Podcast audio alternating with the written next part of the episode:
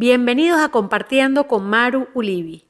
En este espacio, personas maravillosas nos cuentan sus historias, vivencias y sueños. Te doy las gracias por escucharnos.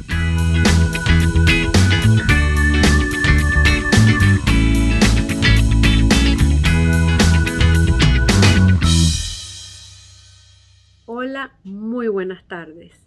El live de hoy es un live diferente cinco mujeres, cinco preguntas.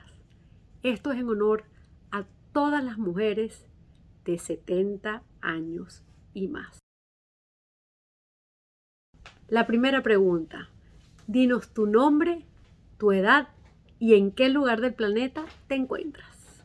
Hola, mi nombre es Beatriz Drills, soy venezolana de Caracas, amo mi país, pienso en él todos los días pero sin embargo vivo ahora en Miami, en Coral Gables, en Florida. Este, vivo con mi hija, estoy muy feliz con ella y mis nietos. Ah, tengo 83, todavía no los tengo, pero ya me tengo, me está fallando un poquito la, la memoria y ciertas cositas, pero bueno, ahí vamos luchando. Mi nombre es Luisa Teresa Meneses, Nací en Caracas, tengo 89 años y estoy viviendo en Miami gracias a la pandemia. Hola, soy María Cristina Cayán, soy argentina, tengo 80 años y vivo en Miami. Me llamo Gladys Martínez de Aguilera. Tengo 89 años. Nací en el estado Lara, en Venezuela. Vivía en Caracas, ahora estoy aquí en Miami. Mi nombre es Jimena Golvin, tengo 76 años. Eh, originalmente nací en Chile y ahora vivo en Miami Beach. ¿Nos podrías contar algún momento de tu infancia o adolescencia que recuerdes? Bueno, yo creo que muchas personas me han dejado huellas en mi vida muy positivas. Me acuerdo que cuando yo estudiaba en Tarrytown, en Marymount, en, las afueras de, Nueva York, este, cuando yo me gradué, la, directora del colegio me dijo, Beatriz, tienes que seguir estudiando para ser maestra, porque tú podrías ser una maestra maravillosa. Y, y yo pensé, ¿qué es eso? Pero terminé dando clases en el Medici en Caracas y me encantó. Fui feliz, es fue una experiencia maravillosa, las niñitas todas preciosas. Yo me enamoré de, mi carrera y pensaba siempre en la mojita que me había dicho que podía ser maestra. El momento de mi infancia, recuerdo que iba mucho con mi abuelita al cementerio a visitar la tumba de una tía. Y ahí me era feliz, yo pasamos el día enterito el domingo, completo. De mi niñez te puedo decir que tengo un recuerdo hermoso. Me acuerdo las mesas grandes de la casa de mi abuela, eh, con los tíos, los primos, eh, papá, mamá, y el olor a estofado con tallarines que hacía mi abuela. Inolvidable ese momento. De mi infancia tengo pocos recuerdos. Fue una infancia muy pobre al lado de mi padre y mis hermanos. De mi adolescencia, recuerdo mi tiempo de bachillerato y mi primer año en la universidad. Era mi aspiración era estudiar medicina, pero lamentablemente no pude. Tengo muchos, pero uno que recuerdo constantemente es mi graduación de high school con todos mis compañeros en Chile. Tenía 15 años y ese es un momento que recurre en mi memoria constantemente cuando mis amigos me llaman y nos reímos recordando todos esos momentos. ¿Dirías que en tu vida has conseguido tu pasión? Y si es así, ¿cuál es? Bueno, mi pasión es ah, enseñar. Yo creo que yo lo tengo eso en el corazón. Inclusive aquí vino una, una muchacha muy linda a ayudarnos con el trabajo de la casa y ella estaba comenzando a aprender el inglés. y yo en varias oportunidades cuando ella terminaba nos íbamos para la terraza y empezábamos las clasecitas. Y yo era fascinada. Desafortunadamente ella tuvo que irse y, yo quedé sin mi alumna. Pero bueno, siempre uno tiene la esperanza de, de, ser un ejemplo, no necesariamente enseñando inglés, puede ser otra cosa, ¿no? A los nietos, este, mm, el comportamiento, tantas cosas, ¿no? Así es que esa, esa es mi pasión. Yo creo que yo creo que yo he tenido la oportunidad de, de haberla tenido y haberla experimentado. Siempre me ha gustado la lectura. Soy una fanática. Me encanta leer novelas y gozo mucho con eso. Lo disfruto. ¿Algún libro favorito? Ay, bueno, este, El Conde de Montecristo, me acuerdo siempre. Em, no, no la conseguí, no lo he conseguido. Me hubiera gustado ser actriz, pero no, no he podido. Fui a clases de actuación, pero en el fondo soy tímida y no me, no me sale. Pero me hubiera gustado ser actriz. Mi pasión en la vida, mi familia, mi esposo fue un gran hombre, mis hijos, mis nietos, todos. He vivido para ellos y me siento muy satisfecha de la familia que crié.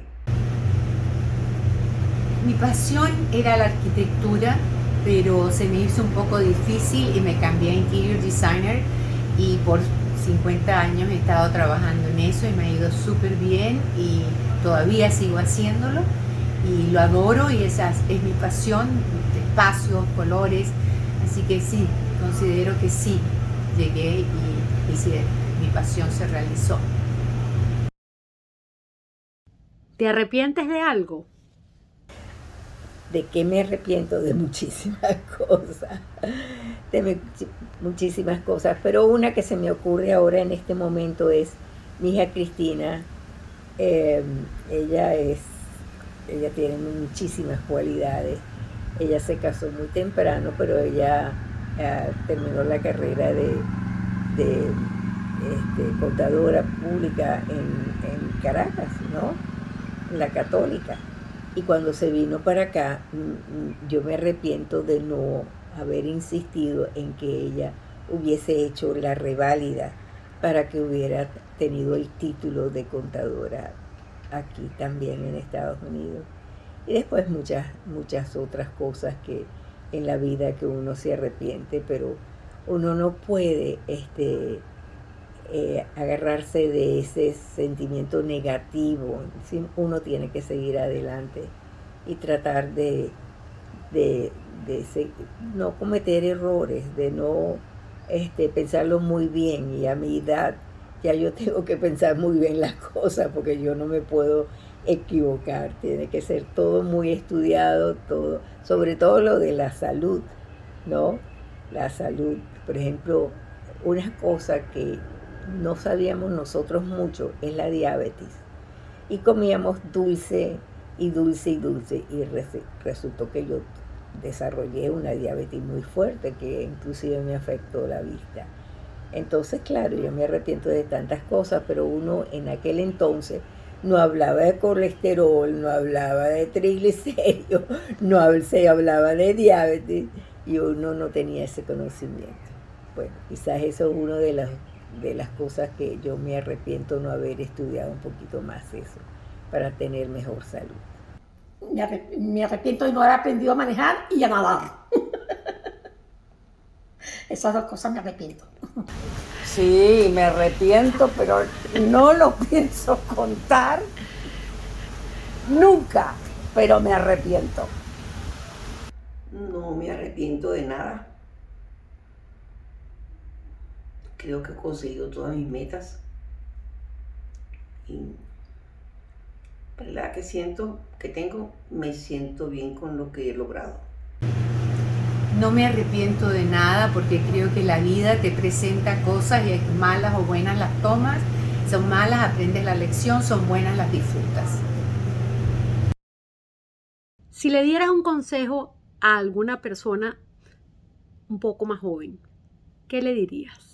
¿Qué le aconsejarías? El consejo que generalmente yo trato de decirle a mis ocho nietos, que están todos regados, ya el mayor tiene que 33, 34 años, la chiquita 19, es que si uno no tiene a Jesús en el corazón, es muy difícil llevar esta vida, porque esta vida naturalmente tiene muchos altos y bajos, ¿no? Pero si uno está con, Jesús en su corazón, es mucho más ah, llevadero. Las, las ah, yo no diría tragedia, pero los, ah, los problemas que, que tenemos en la vida. Y yo les, siempre les digo, yo he perdido dos esposos, de los cuales han sido bellísimas personas. Y si yo no hubiera tenido a Jesús en mi corazón, hubiera sido muy difícil tener adelante. Yo le daría un consejo bien grande, que estudien todo lo que puedan si están empezando, hasta llegar a ser profesionales, que eso es lo más bonito que El consejo sería que haga lo que sienta, que no se deje manejar por la sociedad, eh, por lo que te dicen que hay que hacer, sino realmente hacer cosas que te hagan feliz, pero no porque, porque hay que hacerlas, sino porque realmente lo sentís. Así vas a conseguir una felicidad, no te digo absoluta, pero casi siendo real con vos misma. Que se quieran, que se mantengan siempre unidos, como la familia que crié, mis cinco hijos. Los quiero unidos, los quiero ver unidos, aunque estemos lejos uno de los otros, pero siempre, aunque sea en el pensamiento, a, a través de la distancia, los quiero unidos y que cada día se quieran más. Mi consejo es tener paciencia en lo que quieras hacer, paciencia porque todo llega. Si tú lo quieres con pasión, se te va a poner en el camino, pero a veces cuando somos jóvenes somos impetuosos y no ponemos atención a las señales que la vida nos pone. Así que paciencia para mí es la clave de llegar a donde cual sea tu presente hoy, pero paciencia. Muchísimas gracias por haber escuchado este live. Espero te haya gustado y porfa, deja tus comentarios a ver si este formato te gusta.